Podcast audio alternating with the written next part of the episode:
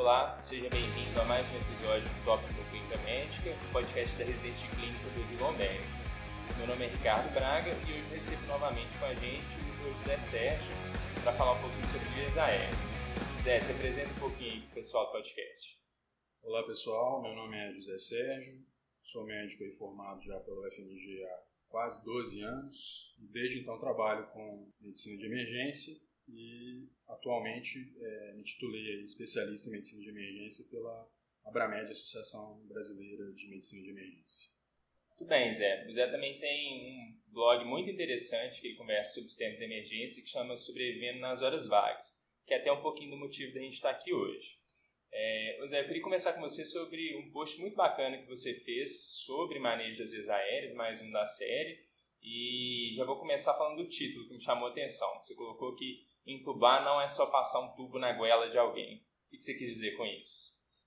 É, na verdade, é, quando coloquei esse título, a ideia é essa mesmo, né? Muita gente ainda, tanto pessoas que estão começando na vida médica, quanto pessoas que já têm uma estrada longa, ainda tem essa impressão de que fazer o procedimento é simplesmente passar o tubo pela glote até a traqueia do paciente. Mas esse procedimento ele não é isento de riscos, né? Ele pode gerar danos no paciente e é isso que a gente trata no, no post com relação a tentar minimizar para que o procedimento não, não ofereça danos, inclusive parada cardíaca e óbito do paciente.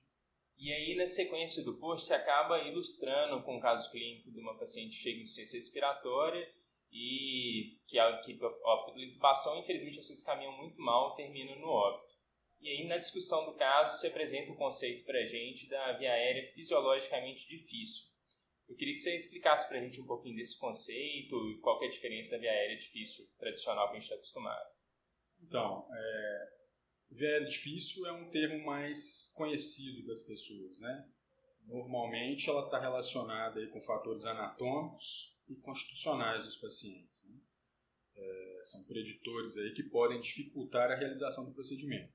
Claro que a gente tem que saber sobre isso, mas além disso, é, um trabalho de 2015 trouxe esse conceito de via aérea fisiologicamente difícil. O que, que é isso? É aquela, aquele paciente né, que tem uma situação de desarranjo fisiológico, né, situações como é, as mais comuns aí que a gente encontra na emergência, hipoxemia, hipotensão, isso tudo aumenta o risco desse paciente evoluir com um colapso cardiovascular, ou seja, com a parada cardíaca durante o procedimento. Uhum. É, e além disso, como ele vai ser é, acoplado aí numa ventilação mecânica, a pressão positiva também tem consequências aí fisiológicas né, que podem também deteriorar esse paciente se você não prepara ele antes, se você não estabiliza ele antes de fazer o procedimento de intubação. É por isso que não é só passar o tubo. Né? Se fosse só passar o tubo, estava bem tranquilo, porque isso é só uma questão de treinamento. Quanto mais você treinar, mais, mais proficiente você fica na técnica. Mas não é só isso. A gente tem que avaliar todo um contexto do paciente. E você cita uma publicação logo na sequência que mostra que esses elementos que você citou da via aérea fisiologicamente difícil realmente têm um peso grande. Você comenta um pouquinho desse estudo com a gente? Sim, então. É, esse estudo é um estudo que é uma análise retrospectiva de dados coletados em 64 unidades de terapia intensiva na França. Eles, é, o objetivo deles, então, era, era determinar é, fatores de risco para a parada cardíaca durante as intubações que ocorriam nessas UTIs, né, bem como associar a ocorrência dessas paradas cardíacas durante as intubações com uma mortalidade em 28 dias que, que eles viram então? Né? Foram 1.847 pacientes que foram intubados, que foram incluídos nessa análise, e eles viram que os pacientes que tinham parada cardíaca durante a intubação, a mortalidade deles era três vezes maior do que os pacientes que não tinham PCR durante a intubação. O, paciente que era intubado e não tinha PCR, né, eram pacientes críticos de UTI, tinha uma mortalidade de 30%. Se o paciente tinha uma PCR durante a intubação, a mortalidade dele em 28 dias ia para mais de 70%. E aí também eles identificaram que você tem cinco fatores de risco para parada cardíaca durante a intubação de pacientes críticos, que são hipotensão, uma pressão sistólica menor do que 90, a hipoxemia pré-intubação, a ausência de uma pré-oxigenação adequada, pacientes com sobrepeso ou obesos e pacientes muito idosos, com idade acima de 75 anos. Desses cinco fatores de risco, três são modificáveis, uhum. ou seja, a gente pode estabilizar o paciente antes, tentar preparar. Claro que às vezes, como o paciente muitas das vezes está crítico, às vezes a gente não consegue corrigir isso de maneira plena, mas pelo menos minimizar para que esse paciente não tenha essa parada cardíaca.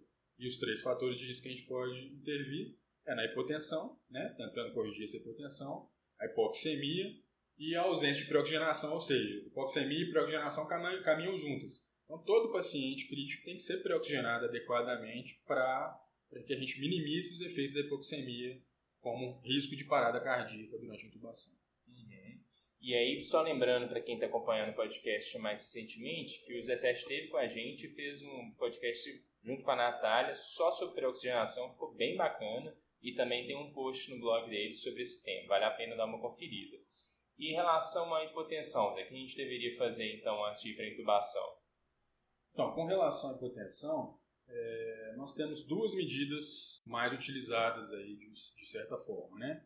Que podem ocorrer separadamente ou em paralelo, que é a ressuscitação volêmica para aqueles pacientes que você julga que vão responder à ressuscitação volêmica e para aqueles pacientes que não respondem à ressuscitação volêmica ou, ou que você faz a ressuscitação volêmica e julga que já está na hora de começar também são os vasopressores, que normalmente a gente usa a noradrenalina em bomba de infusão contínua quando é possível fazer esse preparo. Né?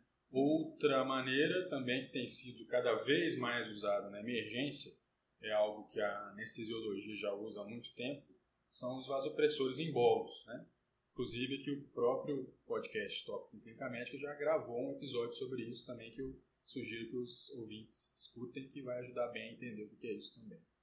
Zé, e, e, de acordo com essa importância que você falou e do risco do procedimento, como a intubação delicada, na sequência lá do seu post você acaba mencionando um outro estudo que fala sobre a importância da intubação na primeira passagem. Conta um pouquinho desse estudo para a gente, o que eles encontraram. Então, eu costumo falar que esse estudo ele já se tornou um estudo clássico, entre aspas, para quem estuda manejo de via aérea, mas ele é um estudo recente, relativamente recente, ele é de 2013. É um estudo que, cujo título dele é A Importância da Intubação na Primeira Tentativa quando ela ocorre aí no Departamento de Emergência. Ele é uma análise retrospectiva de 1.828 intubações que foram realizadas é, no Departamento de Emergência Universitário aí nos Estados Unidos. Qual foi o objetivo, então, desse estudo? Eles tentaram determinar uma associação entre o número de tentativas de intubação e a incidência de eventos adversos durante a essas intubações. Né? O que, que eles viram então? Eles viram que à medida que você tinha um aumento do número de tentativas, né, a partir da segunda tentativa, você elevava aí o risco em até sete vezes e meia a chance desse paciente com mais de uma tentativa de intubação evoluir com eventos adversos, desde uma simples hipoxemia, que é teoricamente fácil de corrigir, até a tão temida parada cardíaca que pode culminar no óbito do paciente. Então, esse estudo mostra que a gente tem que organizar o nosso procedimento de forma que a gente garanta que esse paciente seja entubado na primeira tentativa. Porque à medida que você vai tentando mais vezes, isso tem implicações para o desfecho do paciente. E qual, quais estratégias que a gente pode lançar a mão para aumentar essa taxa de sucesso da primeira passagem, da primeira tentativa? o que nós conversamos anteriormente sobre entender o conceito de viária fisiologicamente difícil, estabilizar o paciente, né? reanimar esse paciente, isso tudo leva a você ter um maior sucesso na intubação na primeira tentativa, claro, mas também tem uma questão já da técnica do procedimento mesmo. Um estudo recente, agora de 2018, mostrou que a taxa de sucesso de intubação na primeira tentativa usando o BUG foi maior do que a intubação convencional com um tubo e um fio guia dentro desse tubo, que é a intubação clássica. O BUG nada mais é do que um introdutor do tubo traqueal, né? É um filamento né, de plástico, de um plástico duro, por onde você vai passar o tubo e, na verdade, você vai usar o BUG mesmo para intubar e o tubo vai ser inserido por ele.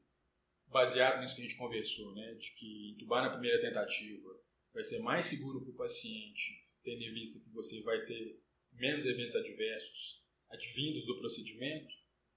Acho que esse estudo, como é um estudo bem feito, um estudo randomizado, acho que esse estudo veio para ficar e para a gente usar cada vez mais o GUJ em toda a intubação.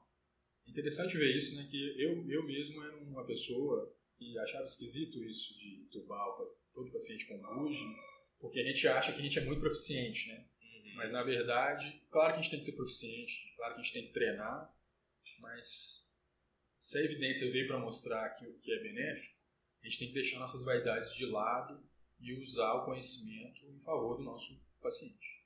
Mas eu adorei o comentário. Isso me lembra um pouquinho até a situação do uso do ultrassom na punção do acesso central, né? Também ele encontra um pouco de resistência e talvez tenha um pouquinho do papel da vaidade do médico envolvido. Zé, só para encerrar, hein, você pode tentar resumir então o que são as mensagens-chave que você quis transmitir? Em resumo, vou falar uma frase em inglês aqui que é difícil de traduzi-la, mas todo mundo vai entender o sentido. Resuscitate before you intubate, ou seja, estabilize seu paciente antes de intubá-lo. Corrija a hipotensão desse paciente. Estação volêmica e vasopressores para corrigir isso. Usar um indutor que também não piore a hipotensão desse paciente. Pré-oxigene todos os pacientes adequadamente para corrigir ou minimizar essa hipoxemia pré-intubação. Seja obsessivo em intubar seus pacientes na primeira tentativa, porque nós sabemos que à medida que as tentativas vão aumentando, os eventos adversos também aumentam e esses eventos adversos podem ser danosos para o seu paciente. Para te ajudar a intubar na primeira tentativa, use o GUD em toda a intubação. Ficou muito bom, Zé. Agradeço aqui você participar com a gente mais uma vez. Deixo inclusive o convite para quem está escutando agora e não tinha ouvido nenhum episódio do Zé de antes, para ouvir o nosso podcast sobre pré-oxigenação, que ele gravou com a Natália, que é muito bacana, e conferir um pouquinho do blog Zé Sérgio Sobrevivendo nas Horas Vagas, que é muito bom também. Valeu, Zé. Eu agradeço. Um abraço. Um abraço e até a próxima semana. Gostou do podcast? Quer receber os novos episódios do Tópicos no momento em que eles forem publicados, no seu dispositivo e sem precisar fazer nada? Basta assinar o Tópicos em Clínica Médica no Spotify, no Deezer ou no seu agregador de podcast favorito. Não deixe também de acompanhar nosso canal no Instagram, o arroba Podcast, onde nós vamos publicar as referências dos episódios, além de material complementar para ajudar no aprendizado. Lá também é o canal de comunicação com a nossa equipe para fazer comentários, críticas ou até para sugerir pauta para os próximos episódios. Até a próxima semana.